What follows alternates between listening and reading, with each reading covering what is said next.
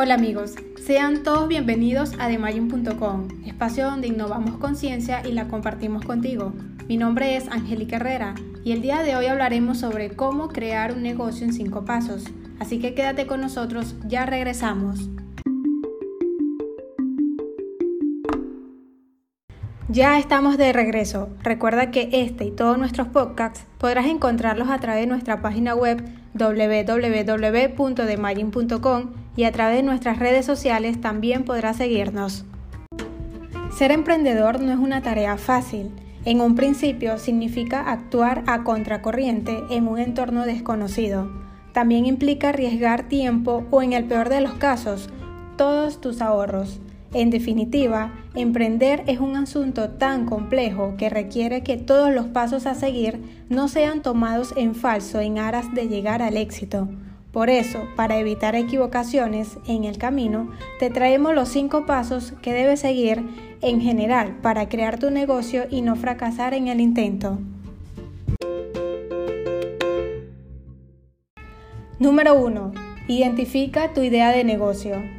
El primer paso obligatorio antes de empezar a trabajar en otros aspectos del negocio es determinar cuál es la idea. Sin este paso es imposible seguir adelante debido a que en ese caso ya no estaríamos hablando acerca de un negocio, sino sobre otras formas de organización. Tu idea debe ser atrevida e innovadora. Además, debe representar una novedad en el mercado y preferiblemente satisfacer una necesidad que ningún otro competidor en ese momento logre llenar en los consumidores. Número 2. Misión y visión. Una vez que determines la idea de negocio, debes estimar la misión y la visión del negocio. Esto es sumamente importante debido a que si reconoces bien a dónde quieres llegar y cómo lo pretendes hacer, será más sencillo para ti tomar las decisiones pertinentes que te permitan llegar a ese lugar deseado. Como tercer punto se encuentra el estudio de la factibilidad. Posterior al paso 3, debes realizar un estudio de factibilidad, el cual básicamente consiste en un estudio del entorno en cuestión para ver si es posible emprender en la realidad. Para ello, en primer lugar, debes identificar a tus competidores principales. En segundo lugar, debes reconocer al cliente objetivo y en tercer y cuarto lugar, debes identificar a los posibles socios y proveedores que te ayudarán a consolidar tu idea de negocio. Como cuarto paso se encuentra el modelo de negocio. Si el estudio de factibilidad indica que es posible continuar adelante con la idea de negocio, entonces es momento de construir el modelo de negocio. Básicamente, con el modelo de negocio debes indagar cuál es tu propuesta de valor y si la misma satisface al mercado en la práctica inicialmente.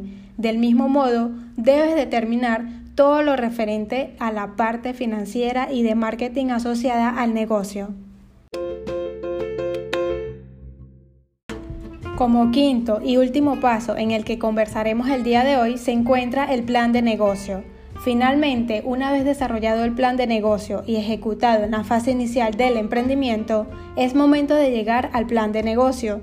La idea del modelo de negocio es que, una vez definido lo que funciona y lo que no funciona, es momento de realizar el plan el cual consiste en una planificación detallada acerca de todos los aspectos operativos y estratégicos del negocio. Es decir, este paso es sumamente importante por lo que no debes dejar de hacerlo bajo ningún concepto. En definitiva, estos cinco pasos que te hemos traído no son una verdad absoluta. Muchísimos hombres y mujeres de negocios han salido adelante sin necesidad de cumplirlos a cabalidad. Sin embargo, aquellos que lo han logrado de esta manera son bastante pocos y mucho más son aquellos los que han alcanzado el éxito a través del cumplimiento estricto de los mismos. Así que te animamos a incorporarlo en tu forma de emprender para que así puedas alcanzar el éxito de la mejor manera y disminuyendo la cantidad de errores que pudieras cometer. Antes de finalizar con este capítulo, repasaremos las lecciones principales aprendidas. Como primer punto, debemos tener una claridad al momento de emprender. Es fundamental y clave para las decisiones que se deban tomar para las acciones. Tener un horizonte acerca de lo que se vaya a querer ejecutar a corto, mediano y largo plazo es primordial, casi para cualquier cosa que se quiera hacer en la vida. Como segundo punto, si sabes dónde estás, querrás saber a dónde quieres ir.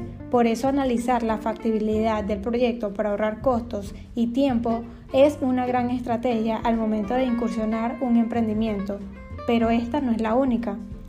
Y como tercer punto, ya teniendo una idea del modelo de negocio inicial, luego con mayor facilidad podrás recrear el plan de negocio dinámico, ya que este con el tiempo va generando nuevos cambios. Esto dependerá de la demanda del mercado en cuestión.